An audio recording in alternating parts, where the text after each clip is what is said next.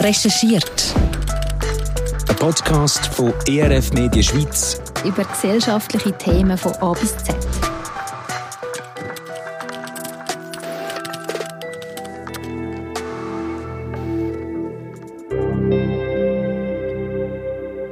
Sie haben Panikattacken und Ängste, die sie in ihrem Leben fest einschränken. Oder sie haben Essstörungen, sind depressiv oder haben sonst Probleme, die fast nicht zu Schlag kommen damit. Und das schon ganz früh im Leben, in der Kindheit und Jugendzeit. Mir war früher gar nicht so klar, dass psychische Probleme bei Kindern und Jugendlichen gar nicht so selten sind. Aber in meinem Umfeld ist mir aufgefallen, dass viele Eltern davon berichten, wie ihre Kinder leiden. Und zusätzlich habe ich es in meinem vorherigen Beruf bei der Polizei doch auch häufig erlebt, wenn Kinder und Jugendliche nicht mit ihrem Leben klarkommen. Psychische Probleme bei Kindern und Jugendlichen, die nehmen zu. Und das beschäftigt mich. Ich bin der Dodo Albrecht und bin für das Recherchieren dem Thema nach. Ich will wissen, von wo solche Probleme kommen und was man dagegen machen kann. Für das habe ich mit einem Kinder- und Jugendpsychologen und mit einem Leiter von einem Heim in Winterthur geredet. Der Didier Kramer ist Kinder- und Jugendpsychologe und ist seit kurzem selbstständig. Er sagt, was das denn für psychische Probleme sind. Also etwas, wo man wahrscheinlich immer noch am häufigsten haben, sind wahrscheinlich so ADHS-Geschichten, also Konzentrationsprobleme, Hyperaktivität, so diese Sachen, äh, wo ein Leidensdruck besteht, weil, weil sich Kinder können konzentrieren in der Schule, weil sie unruhig sind, äh, weil sie ihre Leistungen nicht können bringen können, die man eigentlich äh, würde können erwarten von ihnen. Das ist sicher noch etwas Häufiges. Und sonst gibt es halt einfach die ganze Bandbreite an Schwierigkeiten. Viele sind auch, bei vielen geht es auch um Depressionen, auch gerade bei Jugendlichen, wo einfach äh, Ursachen ganz verschieden können sein. Das ist immer so ein, ein Ausdruck von dem, dass etwas nicht in Ordnung ist, dass man irgendwo nicht, nicht weiterkommt. Aber auch andere Sachen, Autismusabklärungen oder ähm, Zwangsstörungen gibt es immer wieder einmal. Aber eigentlich das ganze Spektrum an, an psychischen Problemen und Störungen äh, wo man sich irgendwie vorstellen kann. Aber jetzt gehen wir doch nochmal an den Anfang. Wenn ich an meine Teenie-Zeit zurückdenke, gibt es ganz viele schöne Momente. Aber auch Momente, wo es nicht so einfach war. In der Schule, wo ich einfach nicht die Leistung gebracht habe, die ich eigentlich hätte können. Prüfungen, die ich verhauen habe. Dann ist teilweise auch Mobbing dazugekommen und der ganze Stress mit Lehrstellensuche und auch sonst Sachen, die man in der Pubertät so durchmacht.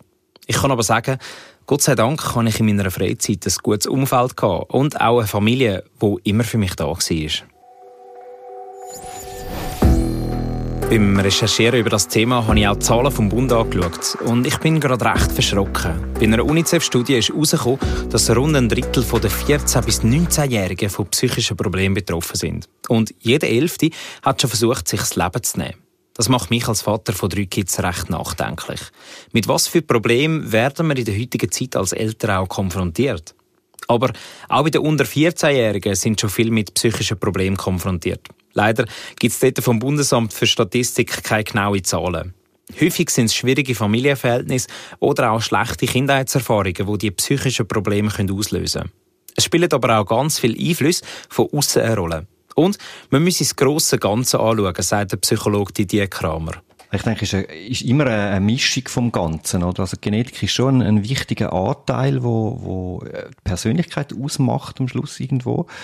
Und das äh, hat eine grosse Relevanz im Ganzen rein, aber alleine erklärt es natürlich nicht alles. Und dann gibt es grosse Einflüsse vom, vom Umfeld, äh, von der, von der Familie, von der, wie, wie es das Umfeld ist in der Familie, die, die Eltern, der Umgang die Hai.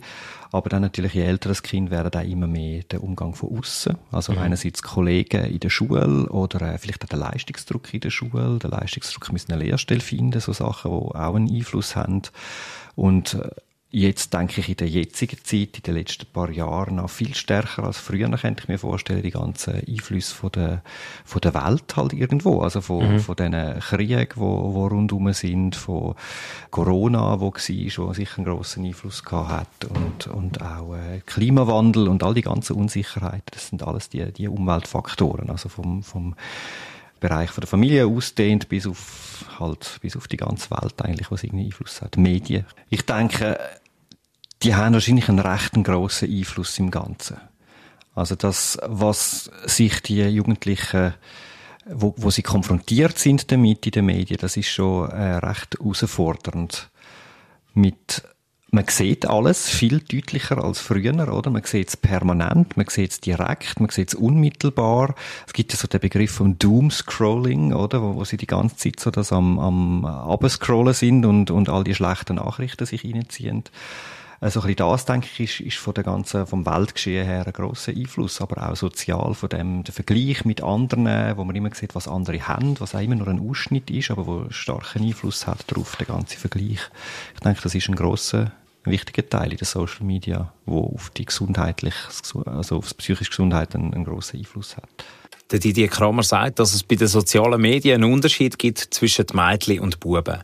Und das kommt auch in ganz vielen verschiedenen Studien heraus, dass Mädchen stärker durch Social Media beeinflusst werden als Jungs. Der Unterschied ist schon, schon da, dass Mädchen mehr aufs aufs, wie man sich gibt, wie man, wie man dargestellt wird, wie man sich selber darstellt, wie man beurteilt wird, gibt und, und das einen Einfluss hat auf die Mädchen und bei den Buben sind es wahrscheinlich mehr Leistungssachen, was, was, äh, was muss ich aus mir machen oder äh, was, oder man kann auch nicht mehr irgendwo einfach nur durchschnittlich sein, ist eigentlich mehr ein Bubenthema, sondern mhm. man muss irgendwie etwas Grosses erreichen und das kann natürlich einen extremen Druck auslösen und das nimmt man auch aus den Social Media aus, wenn man sieht, was da andere für für Sachen erreicht haben oder von was sie schwätzen oder so. Ich denke, das sind, würde ich jetzt mal sagen, sind die zwei großen Unterschiede, die ich mir vorstelle. Also wie viele Likes und Kommentare hat man jetzt für das Bild auf Insta bekommen? So werden Mädchen in den sozialen Medien dann auch schnell Opfer für Cybermobbing oder sexuelle Übergriffe und Datenmissbrauch. Und bei den Buben sind es häufig die leistungsorientierten Gedanken. Also all die Einflüsse, die lösen dann einen enormen Druck aus bei den Jugendlichen. Und dann kommt ja noch Pubertät dazu, wo auch nicht einfach ist zum Handeln. Und zu all dem kommt manchmal dann eben auch noch ein gewisser Druck aus dem Elternhaus. Also Druck, würde ich sagen, ist, ist eine Möglichkeit. Vielleicht ein Leistungsdruck. Mhm. Das gibt's natürlich in, in, gewissen Familien mehr als in anderen. Kann, Druck kann auch von außen kommen, kann auch von der Schule, von den Lehrern kommen. Da gibt's auch grosse Unterschiede.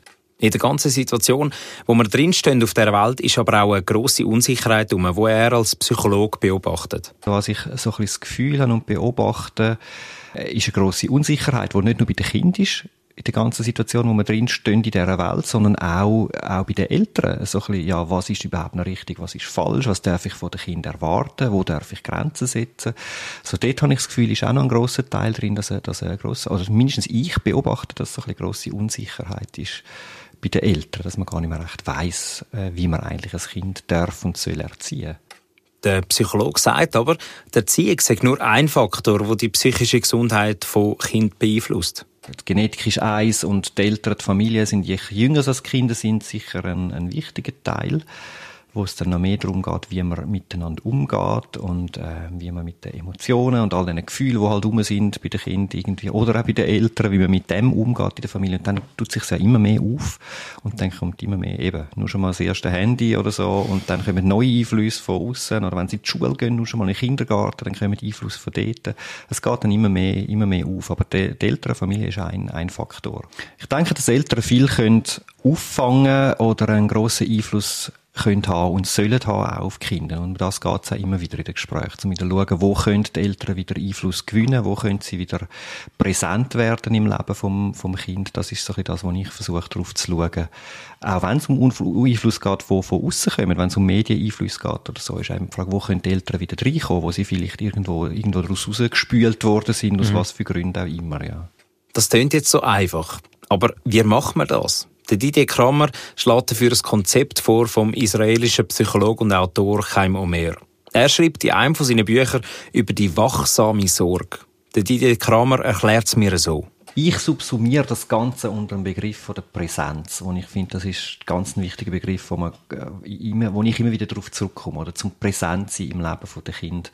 Und äh, angefangen tut mit bei der, beim Nachtessen, beim Mittagessen, bei Autofahrten, dass man eben nicht einfach jeder am Handy ist, sondern dass man dann miteinander redet, dass man sich die Zeit nimmt, dass man aufeinander eingeht, dass man äh, Fragen stellt, nachfragt, sich erinnert, äh, hat es jetzt die Prüfung gehabt oder wie ist jetzt der Konflikt gewesen mit der äh, mit irgendwie mit der Kollegin, wo da war oder so, äh, dass man nachfragt, was haben wir in der Schule gemacht, aber auch außerhalb, wie, wie ist es im Training gewesen oder was auch immer, oder dass man einfach im Leben der Kind präsent bleibt. Vielleicht aber, oder, oder gerade auch in den Themen, wo man es vielleicht nicht so, vielleicht sich nicht getraut, weil Kinder etwas ausstrahlen, dass man das nicht darf.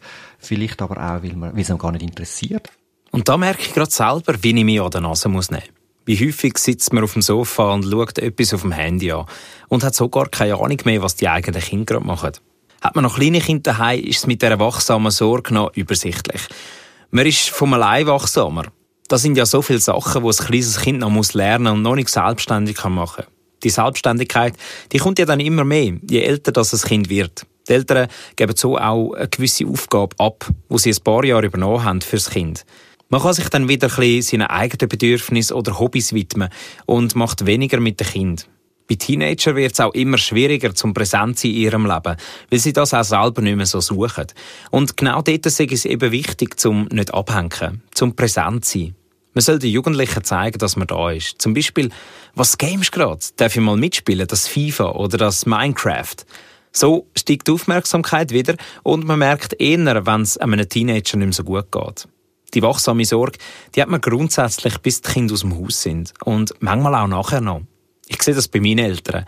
Ich wohne schon lange nicht mehr daheim und habe meine eigene Familie. Und gleich merken meine Mami und mein Papi, wenn es mir mal nicht so gut geht. Ich habe sogar das Gefühl, wachsame Sorge dauert das ganze Leben lang und spielt sich nicht nur in der Familie ab, sondern auch im Freundeskreis und im alltäglichen Leben. Das Konzept der wachsamen Sorge, das wird ich mir darum merken. Ich glaube, das ist etwas ganz Wichtiges. Aber gehen wir zurück in die Familie. An was sieht man dann, dass es einem Kind oder Jugendlichen nicht mehr so gut geht? Der Didier Kramer sagt, es gäbe vor allem zwei grosse Themen, die man sehe, wenn ein Kind mit psychischen Problemen kämpfe. Das ist so ein bisschen äh, das internalisierende und das externalisierende Verhalten, oder? Wo man kann sagen, es gibt die einen, die reagieren eher in die eine und die andere eher in die andere Richtung. Also internalisierend werden mehr so ein bisschen das Rückzügliche, das Zurückzogene, eher depressive Verhalten, wo die Motivation weggeht, wo man irgendwie nicht mehr mag mitmachen äh, wo man sich nicht mehr so zeigt, wo man die Leistungen nicht mehr so zeigt. Das wäre vielleicht mehr so ein bisschen der Teil. Oder das Ängstliche auch vom Internalisierenden und das andere ist das Externalisierende, wo dann mehr das aggressive Verhalten ist, das laute Verhalten, das Störverhalten oder so. Oder bis hin zu, bei Jugendlichen dann das Delinquenten, irgendwie Stellen, Lügen oder so. So, das sind vielleicht die zwei grossen Sachen, wo man irgendwie spürt, dass ja die meisten Menschen, dass dann irgendetwas nicht mehr ganz ist. Wenn, wenn's, vielleicht kann man sagen, wenn es eine Verhaltensveränderung oder eine Wesensveränderung ein Stück weit gibt von den Jugendlichen, wo man merkt, das ist eigentlich mich fröhlicher gewesen früher. Das ist auch etwas, wo Eltern viel sagen. Ja, ich wette wieder, dass mein Kind wieder so ist wie früher, dass es wieder fröhlich ist, wieder unbeschwert ist. Ich denke, das merkt man ja schon, aber das würde ich mal sagen, das sind so die zwei grossen Bereiche, wo man sich ein bisschen abdecken kann. Jetzt merkt man entweder als Eltern, dass etwas nicht stimmt, oder plötzlich läutet die Lehrerin oder der Lehrer an und sagt, mit ihrem Kind stimmt etwas nicht mehr. Ich wollte von Didier Kramer wissen, ab wann kann man gewisse Verhaltensmuster vom Kind oder Jugendlichen daheim nicht mehr kontrollieren. So, dass man dann mit seinem Kind in eine Therapie muss gehen und man als Eltern merkt, wir schaffen das allein nicht mehr. Das, denke ich, ist eigentlich das Hauptargument überhaupt, oder? Man muss sagen, die Eltern, die Familie oder das Kind kann es nicht mehr allein. Es funktioniert nicht mehr so gut, dass man jetzt kann sagen, man kann es in einer ambulanten Therapie machen. Genau, bei Essstörungen ist es auch so, oder? Wenn es so fest abnimmt, dass man muss sagen, das wird, das wird wirklich gefährlich, dann, dann geht es darum, zum, zum Leben retten und zum einen stationären Aufenthalt machen. Dann natürlich mehr im Spital als in einer Klinik oder einer psychiatrischen Klinik. Aber das sind immer so der Punkt, wo man sagt, jetzt, jetzt geht's nicht mehr, es, so mit dem, was wir bis jetzt gemacht haben, können wir nicht mehr Schlag und es ist entweder das Leben bedroht äh, oder es ist die Entwicklung bedroht. Es gibt ja auch die Sachen, wo es nicht gerade so unmittelbar ist, so, so, dass man sofort muss handeln, aber dass man doch merkt, wenn es so weitergeht, und jetzt sind wir vielleicht schon lange am Machen und ausprobieren und kommen einfach nicht weiter und, und das Kind bleibt wie irgendwie stehen in der Entwicklung, das sind auch Gründe, wo man, wo man sich muss überlegen ähm, äh, dass man vielleicht einen anderen Weg einschlägt. Jetzt ist man mit seinem Kind oder der Jugendlichen bei einem Psychologen oder einer Psychotherapeutin. Die Fachleute haben da verschiedene Möglichkeiten für Therapieformen, die sie damit arbeiten können. Grundsätzlich kommt es zuerst mal darauf an, was dann das Problem ist. Es gibt da die bestbekannte Verhaltenstherapie. Best bekannt, weil sie eben einfach auch am besten erforscht ist und man hat von der auch am meisten Beleg, weil sie eben viel untersucht worden ist. Der Didier Kramer sagt, wichtig ist, dass man die Therapie nimmt, wo man selber viel Erfahrung damit hat als Therapeut oder Therapeutin. Und man natürlich schaut, welche das am Kind oder Jugendlichen effektiv hilft. Im besten Fall erholt sich der Jugendliche von dieser psychischen Erkrankung und man kann wieder den Alltag meistern. Es gibt aber auch Fälle, da geht es nicht mehr anders und ein Kind oder Jugendliche muss zwangsweise in eine Klinik oder eine andere Einrichtung eingewiesen werden. Ich wollte wissen, wie sich das anfühlt, in so einer Einrichtung Kind und Jugendliche ganz nah zu begleiten. Also habe ich mich auf die Suche gemacht nach jemandem, der mich über die Schulter schauen lässt. Beim Recherchieren bin ich durch einen Tipp über das T-Home gestolpert. Ein Heim für Jugendliche, wo es daheim oder auch sonst im Alltag einfach nicht mehr gegangen ist. Für das bin ich auf Winterthur in die Quellenhof-Stiftung, wo das T-Home dazugehört. Und habe mich dort mit dem Co-Geschäftsleiter der Quellenhof-Stiftung und dem Leiter vom T-Home, Marcel Spiess, getroffen. Auch bei ihnen sagen häufig die gleichen psychischen Erkrankungen, wie der Didier Kramer vorher schon erzählt hat. Dazu kommen im T-Home dann noch ein paar andere psychische Probleme, die dann auch teilweise lebensbedrohlich sind. Der Marcel Spiess zählt mir da ein paar auf. Das Problem erstreckt sich von, sagen wir mal, Verwahrlosung. Das kann emotionale Verwahrlosung sein, aber auch materielle Verwahrlosung bis hin zu Suizidalität, auch Sucht, Suchterkrankungen, Suchtprobleme, Suchtproblematik, also Essstörungen ist oft das Thema ähm, Selbstverletzung, sag jetzt mal so ADHS und auch äh, posttraumatische Belastungsstörungen, Angststörungen sind, sind oft das Thema.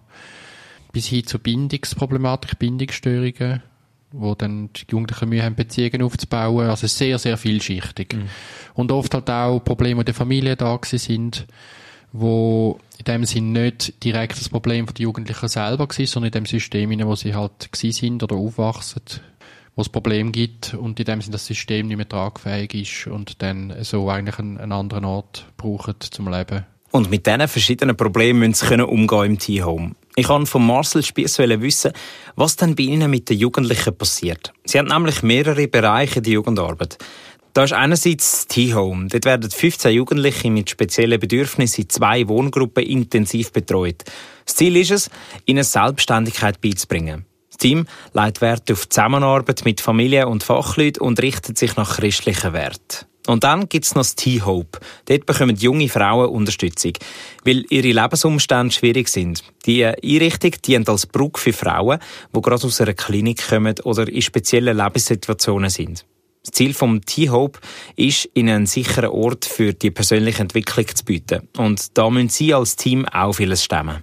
Tragfähigkeit, die muss schon von sehr hoch sein, dass man halt auch die Sachen kann tragen kann. Und weil die Jugendlichen voll rund um die Tour bei uns leben, ja, 24-7 und 365 Tage im Jahr mhm. sind wir da.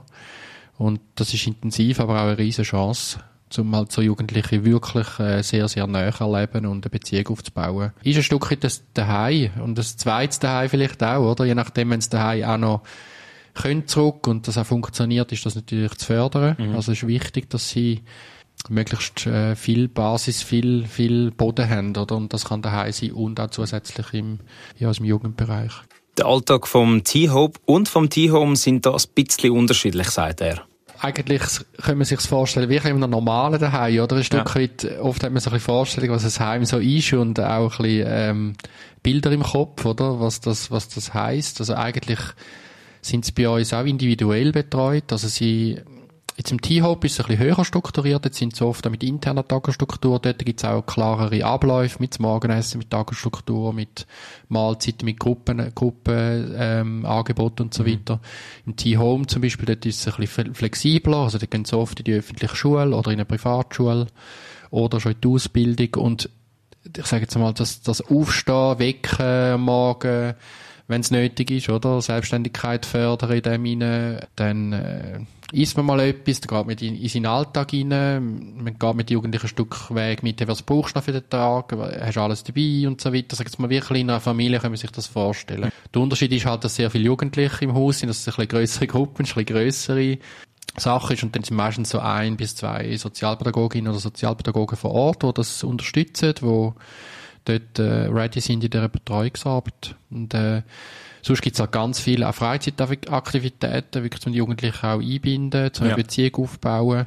Und dann gibt es auch noch Fixiales, wie zum Beispiel Gruppenübungen, wo wir Themen haben, oder auch mal schauen, wie geht es in der Gruppe, Konflikte anschauen, die da sind und so weiter. Bis hin zu auch wirklich sozialpädagogische oder therapeutische äh, Interventionen, Wochenende, die wir gestalten, Ferienwochen, die wir machen. Also sehr, sehr vielschichtig, aber natürlich zum Teil schon sehr spezifisch auf ihres Bedürfnis zugeschnitten, auch zum Sachen ganz konkret angehen oder an Sachen schaffen. Ich denke jetzt neben dem normalen Alltag sind das auch Themen, wirklich ihre Ziele zu besprechen, zu verfolgen, umzusetzen, die Massnahmen, die sie auch sich gesetzt haben, äh, auch zu verfolgen. Schlussendlich ist es das grosse Ziel der Jugendlichen, um irgendwann wieder können aus dem Heim rauszugehen und auch den Alltag wieder allein meistern.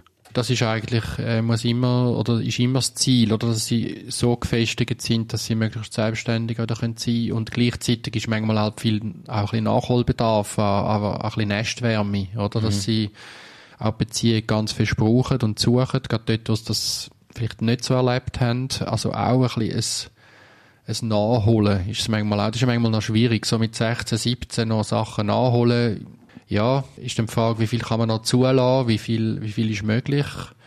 Und dann natürlich schon am Schluss die Integration, Inklusion in die Gesellschaft, dass man nicht einfach in dem irgendwo stecken bleibt, sondern dass man, dass man weiterkommt, die Selbstständigkeit kann reinwachsen. Auf die Integration würde ich gerne mehr eingehen. Weil der Übergang nicht so einfach ist und man ihn gut muss vorbereiten und begleiten gibt es dafür ein eigenes Programm von der Stiftung Quellenhof. Und das heisst T-Care. Das ist so sozialpädagogische Familienbegleitung und Einzelbegleitung. Dort haben wir auch Kinder, also auch jüngere Kinder. Was heisst das so vom Alter her? Das ist äh, so ab schulpflichtigem Alter aufwärts ist so Zielgruppe. Und äh, dort geht man natürlich in die Familie rein und geht quasi die Familie stärken, die Familie unterstützen oder auch vor allem die Eltern zu unterstützen in der Erziehung. Zum Teil auch Kinder mit Einzelbegleitung kann man auch, auch begleiten. Wenn sie ein bisschen jünger sind, sagen wir so um die 14, 13, dann ist oft das Ziel auch wieder heimzugehen. Und das ist, ähm, ist oft auch wirklich möglich, wenn das, wenn, wenn das Umfeld da vorhanden ist, wenn die Eltern auch, auch parat sind und auch, auch das Umfeld da ist. Und ich glaube, dort braucht es viel Gespräch miteinander, zu schauen, was braucht es zum Zurückgehen. Also was ist, was sind vielleicht auch gewisse Regeln, die sie miteinander abmachen, gewisse, vielleicht auch Strategie, mal eine Annäherung, vielleicht auch wochenendweise mal gehen und so weiter. Also, es ist ja nicht nur immer gerade ein Cut und dann geht es gerade weiter, sondern wir versuchen eigentlich, also das Thema Übergänge ist ganz ein wichtiges Thema auf allen Ebenen, oder? Ob das Heim zurück ist, ob das in die eigene Wohnung ist, ob das in den We Wegen ist, dann außerhalb vom Heim und so weiter. Also all die Übergänge, die gut zu gestalten, ist sehr, sehr wichtig. Also auch Beziehung nicht einfach abzuschneiden, sondern dort einen Übergang zu schaffen. Darum ist eben auch die ganze Arbeit im T-Care sehr wichtig, dass man wenn ein Jugendlicher rausgeht, eben die Familie auch noch begleitet wird in dem Rückkehrprozess zum Beispiel, oder? Also die, die Schnitt, wenn die zu stark sind, das ist die Erfahrung, dass die Jugendlichen das sehr, sehr schwierig erleben. Aber wenn ich mit ehemaligen Jugendlichen rede, oder, die schon länger nicht mehr bei uns sind, ist schon jemand mal so die Aussage, ja, das Weggehen, zuerst, oder, das ist auch ein bisschen eine eine Freude, irgendwie, hey, es geht weiter und ich komme weiter und vielleicht auch ein bisschen ein Drang nach Hause, so die Ablösung, das ist mhm. und genau gleich wie bei den Eltern auch. Also wenn ein Kind auch Bedürfnisse hat selber, oder, und, aber sie sagen nachher auch, es ist extrem hart, wenn du dort dann kein, also nichts wie nichts mehr hast, oder? Also ich glaube, es ist ganz wichtig, die Übergänge anzuschauen und zu schauen, was schrittli, schrittweise die Sachen zu machen. Also ich fasse das nochmal zusammen. Das T-Care unterstützt Familien und Jugendliche mit sozialpädagogischen Einsätzen und bietet auch individuelle Begleitung für Kinder und Jugendliche an. Und dann gibt's noch das T-Hope. Das ist ein Übergangsangebot in einer Einrichtung für junge Frauen in schwierigen Lebenssituationen. Und das Letzte ist das T-Home, ein Wohnangebot für Jugendliche mit intensiver Betreuung. Und über das T-Home habe ich mit dem Marcel Spiess geredet. Dort arbeiten sie mit verschiedenen Unterstützungs- und auch Betreuungsansätzen. Nebst so in dem normalen Alltag ist es, ist es so, oder? Zum Beispiel die Gruppenübungen, dann tun wir auch, es geht um Sozialkompetenzen zum Beispiel, wie kann man da die trainieren, oder um ganz heisse Eisen, Themen Teenageralter, Thema Sexualität, Thema äh, Umgang mit Geld kann ein Thema sein, es kann vielleicht das Thema, so ein bisschen Schuldgefühl ist ein Thema. Und oder es ist, es ist mega wichtig, jetzt nicht nur das Individuum, nicht nur die Jugendlichen anzuschauen, sondern es gibt, es gibt das ganze Umfeld, das System um den Jugendlichen herum. Und das ist eigentlich genauso wichtig, wenn nicht manchmal fast wichtiger, das Ganze anzuschauen. Also wirklich mhm. eine, eine, eine Netzwerkanalyse zu machen, oder? Wo ist die Jugendliche eingebettet und auch was funktioniert noch gut, was nicht so. Wo sind welche Einflüsse? Und darum sind auch zum Beispiel Elterngespräche sind enorm wichtig oder auch Peers mit einzubeziehen, wo, wo Freundinnen, Freunde rum sind, zum Beispiel, die auch einladen. Also so die, alles was funktioniert und positiv ist, stärken. Das finde ich selber sehr spannend. Man probiert also alles, was gut ist, noch mehr zu stärken und man schaut aufs Umfeld und nicht nur auf den Jugendlichen und sein Problem. Jetzt gibt es aber auch, dass zwischen den Jugendlichen und dem Umfeld viele Konflikte entstanden sind. Und da gibt es im T-Home ganz einen wichtigen Schlüssel, der massiv zur Heilung von der psychischen Probleme der Jugendlichen kann beitragen kann. Versöhnung und Vergebung ist ein riesiger Schlüssel. Oder mhm. wenn das möglich ist, ist es nicht immer gleich möglich und auch nicht immer gleich schnell möglich, wie wir uns das wünschen von beiden Seiten, weil es sind oft ganz viele Verletzungen äh, passiert gegenüber Kind und Eltern, also gegenseitig. Und ähm, ich meine, Vergebung und Versöhnung ist wahrscheinlich eine der heilsamsten Kräfte, äh, wo es gibt, dass, dass etwas wieder kann sich verändern. Oder? Das ist eine wahnsinnige Veränderungskraft. Und das ist einerseits aus psychologischer Sicht, kann man das sagen, man kann es auch aus, aus, aus Glaubensperspektive oder geistlicher Sicht sagen, dass das eine, eine extreme Kraft hat. Versöhnung und Vergebung. Können Fehler zugeben, die man vielleicht als Eltern gemacht hat. Und das eben gegenseitig. Das ist, wie er sagt, ein wichtiger Schlüssel nicht nur im psychologischen Sinn, sondern eben auch auf einer Glaubensebene. Die Quellenhof Stiftung, wo das T-Home untergeordnet ist, ist nämlich eine christlich überkonfessionelle Organisation. Und da wollte ich nochmal einhaken bei Marcel Spiess. Wie wichtig ist denn ihm und seinem Team der Glaube an Gott? Also einerseits für uns als Team, dass wir auch auch miteinander, auch der Glaube uns hilft, um auch die Tragfähigkeit zu haben, also die Perspektive, einfach das Menschenbild, wie wir die Jugendlichen anschauen, weil wir glauben, dass jeder Mensch irgendwo ein Ebenbild von Gott ist oder das Geschöpf ist von Gott. Dann können Probleme noch so groß sein, oder der Mensch bleibt, die Würde bleibt, wo Gott uns gegeben hat. Und ich glaube, das ist ein, ein riesiges Geheimnis, den Menschen so anzuschauen oder auch nicht einfach irgendein Produkt oder irgendein Produkt von seinem Verhalten, das Produkt von seinem Willen und so weiter. Oder all die, mhm. die, die Grundsätze, wo man viel gehört, so ein bisschen, du bist selber der Macher von deinem Glück und so weiter, das sind, natürlich haben wir einen Einfluss und haben wir auch eine Willensstärke und wir haben auch Entscheidungskräfte, oder? Mhm. Aber gleichzeitig gibt es auch ganz viele Fragen da drin, die nicht beantwortet sind. Warum ist jetzt das Leid zum Beispiel im Leben von dem Mensch? Und, aber etwas, was bleibt, ist, wir sind, wir sind, wir haben eine Würde und wir sind irgendwo geliebt von dem Gott, oder? Und wir sind angenommen. Und ich glaube, das ist schon etwas, was uns auch, auch durchträgt in, in unserer Arbeit und uns Stärke gibt im Umgang mit dem, was ist wichtig, jetzt nicht einfach etwas zu indoktrinieren oder so, die Jugendlichen oder auch die Eltern, sie nicht, äh, ja, irgendwo unter Druck zu setzen in dem Thema. Ich glaube, es ist ganz wichtig, dass man das, fein und sensibel macht und dort, wo Leute offen sind, wir das gerne anbieten, aber auch nicht irgendwo äh, Druck machen. Also, das ist einfach wichtig dort in dieser Freiwilligkeit und die Leute, die zu uns kommen, wissen, dass wir den Hintergrund haben und manchmal ist mehr Offenheit da und manchmal ist da mehr, mehr Zurückhaltung und das ist voll okay. Die Jugendlichen müssen auch nichts, oder? Sie müssen ja nichts äh, in dem Sinn machen, was mit dem Glauben zu tun hat. Das ist etwas auf freiwilliger Basis. Stichwort freiwillig finde ich spannend.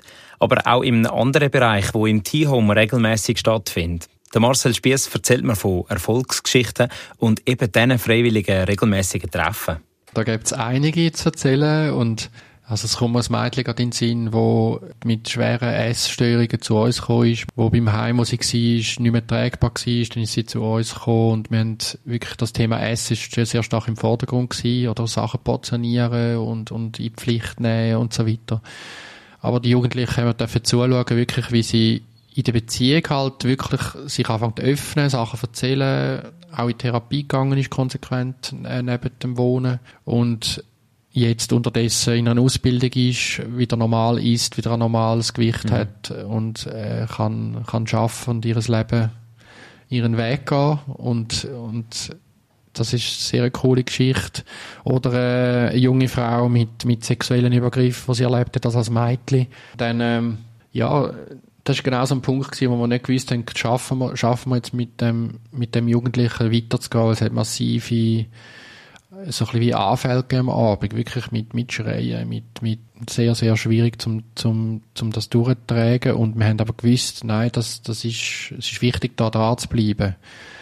Und die, die junge Frau hat dann auch äh, eine Ausbildung gestartet und hat das, hat das durchgezogen. Und wirklich, das, da haben wir können erleben, wie die, die Anfälle oder die, die Krise oder die Panikattacken, oder, oder wo, wo das Trauma so stark so näher ist, durch das, wo das, durch das durch sind. Aber sie hat dann auch Therapie gehabt nebendran, sie ist Wohnen, äh, eine Familie, die sie unterstützt hat dort. Mhm. Also so das Netzwerk, das sie hatte, das hat ihr geholfen und dann schlussendlich auch der Glaube, wo, wo ihr geholfen hat und ihre Kraft gegeben hat. Und das ist ähm, schon cool zu sehen heute. Jetzt, wir haben so ehemalige Treffen, das ist immer ein Highlight. Mhm. Das sind immer so ein bisschen wie kleine Früchte, oder? Es ist so eine Frucht aus deiner Arbeit, wo du merkst, und gleichzeitig ist es so, hat so wenig mit uns zu tun, oder? Das ist so ambivalent. Einerseits können wir uns freuen daran, dem Erfolg, aber es ist ja nicht einfach unser Erfolg. Es ist ein Erfolgsstück, wo sie selber auch sehr viel beitragen haben und sich einladen haben auf die Hilfe und auch eine Frucht, wo, wo Gott da geschenkt hat, mhm. oder wo nicht einfach wir uns noch auf die Schulter klopfen und trotzdem ist es ist schön, einfach zu sehen, die Beziehung, die verhebt, oder? Für viele mhm. ist es wirklich auch manchmal wie es Heimkommen und dann, dann erzählt man sich Geschichten aus, aus dieser Zeit und lacht drüber, mhm. oder? Und, und hat Freude daran. Es ist ein Stück wirklich ein bisschen wie die zweite Family, oder? Wo man ja. sich da trifft. Und die ehemaligen Treffen machen wir jetzt vermehrt.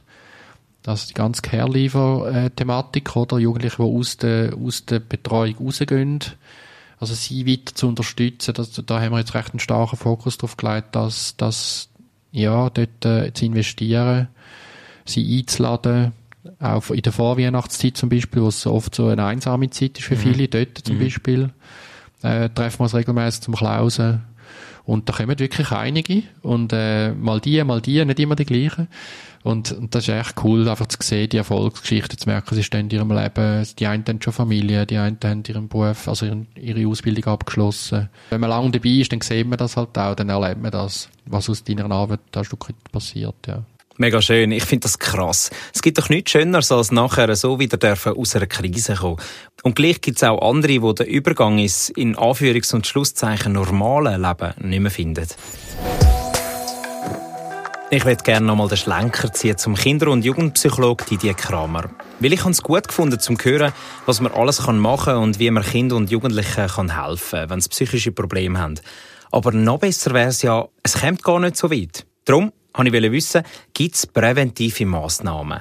Vielleicht ist es ein bisschen so wie mit einer Beziehung, oder? Also, dass, dass man muss wie dranbleiben, auch in der Erziehung mit dem Kind. Dass es ist auch immer ein Stück Arbeit, oder? Es ist nicht einfach, am Anfang freut man sich, man will älter werden und dann, äh, läuft es mal so. Am Anfang hat man auch viel mehr Unterstützung, habe ich so den Eindruck. Und irgendwann wird es so ein bisschen selbstverständlich. Und jeder ist ja mal, äh, selber Kind gewesen und man sollte eigentlich wissen, wie es geht. Und dort, denke ich, ist vielleicht auch ein bisschen ein Fall drin, dass man muss sagen, wir müssten eigentlich auch dort parat sein, um uns weiterbilden, zum dranbleiben. Angebot gibt es eigentlich, das finde ich sehr schön. Also da in der Schweiz gibt es extrem viel gute Angebote, Elternbildung. Es gibt auch sehr viel gute Literatur zu älteren Ratgebern, wo ich finde, da haben wirklich die, die Autoren wirklich etwas zu sagen zu dem Thema. Und dass man das einfach in Anspruch nimmt. Vielleicht auch gerade äh, wir Väter, könnte man mhm. auch sagen. Oder? Das finde ich auch ein wichtiger Punkt, dass auch die Väter heutzutage mehr, übernehmen ja auch mehr Erziehungsfunktionen und dass sie sich auch weiterbilden und vielleicht äh, das Erziehungsratgeberheftchen, das die Frau abonniert hat, auch mal reinschauen. Aber auch, dass man äh, miteinander im Gespräch ist, als Eltern sich immer wieder Zeit nimmt und eine Standortbestimmung macht. Ich sage dem auch so ein bisschen mal den Anker auswerfen und, und mal äh, ähm, sich überlegt, wo stehen wir, sind wir noch auf Kurs äh, mit den Kindern. Und man redet ja wahrscheinlich äh, alles in allem viel über Kinder, aber dass man vielleicht auch ein bisschen gezielt darüber redet und, und sich äh, überlegt, ja, sind wir, sind wir dann auf Kurs und müssen wir da vielleicht etwas ändern, brauchen wir Unterstützung oder wenn wir mal ein Buch zusammenlesen oder eben zusammen in so einen Kurs gehen oder so, dass man die Angebote, die eigentlich da sind, auch in, in Anspruch nimmt. Jetzt reden wir da in diesem Podcast ja viel darüber, was die Eltern können oder sollen machen. Als Papi fordere mich das raus. Ich erziehe ja meine Kinder liebevoll und auch so gut wie ich kann und gleich gibt es da offenbar einen Haufen Stolperfallen. Warum spielen wir als Eltern dann so eine große Rolle bei der psychischen Gesundheit von unseren Kids? Die Antwort ist, die Hause ist der Ort, wo wir bei den Kindern und Jugendlichen am meisten Einfluss nehmen können. Alles, was von außen kommt, können wir gar nicht oder auch nur schwer beeinflussen. Darum ist es wichtig, dass wir unsere Rolle in dem Ganzen wahrnehmen. Der Didier Kramer sagt, als Eltern haben wir für unsere Kinder ähnliche Funktion wie einen Anker für ein Schiff. Dass man sich auch fragt, wie kann man ein Anker sein für die, äh, für die Kinder? Dass sie sich können, irgendwo, dass sie Orientierung haben, dass sie an der alleine sind, auch wenn es stürmt auf dem Meer oder so, und dass sie irgendwie den, den Orientierungspunkt haben. Für das müssen wir irgendwo auch einen Orientierungspunkt haben als, als Eltern. Und wenn wir den verlieren, dann, dann wird es schwierig, zum selber ein Orientierungspunkt zu sein für, für Kind. Aber was könnte denn so ein Anker sein? Das ist ja individuell. Der Didier Kramer sagt mir, was in seinem persönlichen Leben ein Anker ist. Es gibt natürlich äh, weit gefasste Orientierungspunkte oder, oder sagen wir so ein bisschen, äh, wo es dann wirklich darum geht, ums, Weltbild und das, wie gehe ich mit all diesen Krisen um. Für mich persönlich ist, ist Religion, ist der persönliche Glaube dort schon etwas Wichtiges, was ich glaube, wo mir mehr Halt gibt, als ich es äh, manchmal denke. Ich habe mir das für mich auch überlegt. Wo habe ich meinen Anker? Und wo haben denn meine Kinder? Bin ich für sie ein Anker oder ist es die Lehrperson in der Schule? Vielleicht ist das Kind gerade ohne Anker auf dem offenen Meer. Das macht mir persönlich zu denken. Ich will doch, dass meine Kinder wissen, dass sie mit allem dürfen zu mir kommen. Aber dass das passiert, ist mit viel Arbeit und Präsenz verbunden. Will ich die Zeit in meine Kinder investieren oder überlasse ich alles ein bisschen Zufall? Ich fasse nochmal zusammen. Es sind mehrere Faktoren, die Einfluss haben auf die psychische Gesundheit von Kindern und Jugendlichen. Das sind einerseits der Leistungsdruck in unserer Gesellschaft. Man kann nicht nur einfach durchschnittlich sein. Dann kommt der Einfluss von den sozialen Medien, wo alles ungefiltert ins Kinderzimmer sendet. Die Umwelt, Genetik und auch die Entwicklung spielen eine Rolle. Und zum Schluss auch unser Zuhause. Der Psychologe sagt, es ist wichtig, dass man wieder präsenter wird im Leben von Kind und Jugendlichen. Man soll Anteil nehmen an ihrem Leben. Interessiert sie und nachfragen, ob als Eltern oder Götti Gotti, Grosseltern und so weiter. Die wachsame Sorge, wo wir vielleicht ein bisschen verloren haben und wieder zurückgewinnen müssen. Ich habe gelernt, dass aber auch in der Gesellschaft viel gemacht wird, dass den Kindern und Jugendlichen mit psychischen Problemen geholfen werden kann. Und dass ich und meine Frau als Eltern einen grossen und wichtigen Einfluss auf die psychische Gesundheit von unseren Kindern haben. Recherchiert. Ein Podcast von RF Media Schweiz über gesellschaftliche Themen von A bis Z. Gibt es ein Thema, das euch bewegt und wir können recherchieren? Schreibt uns via Kontaktformular auf rfmedien.ch-podcast.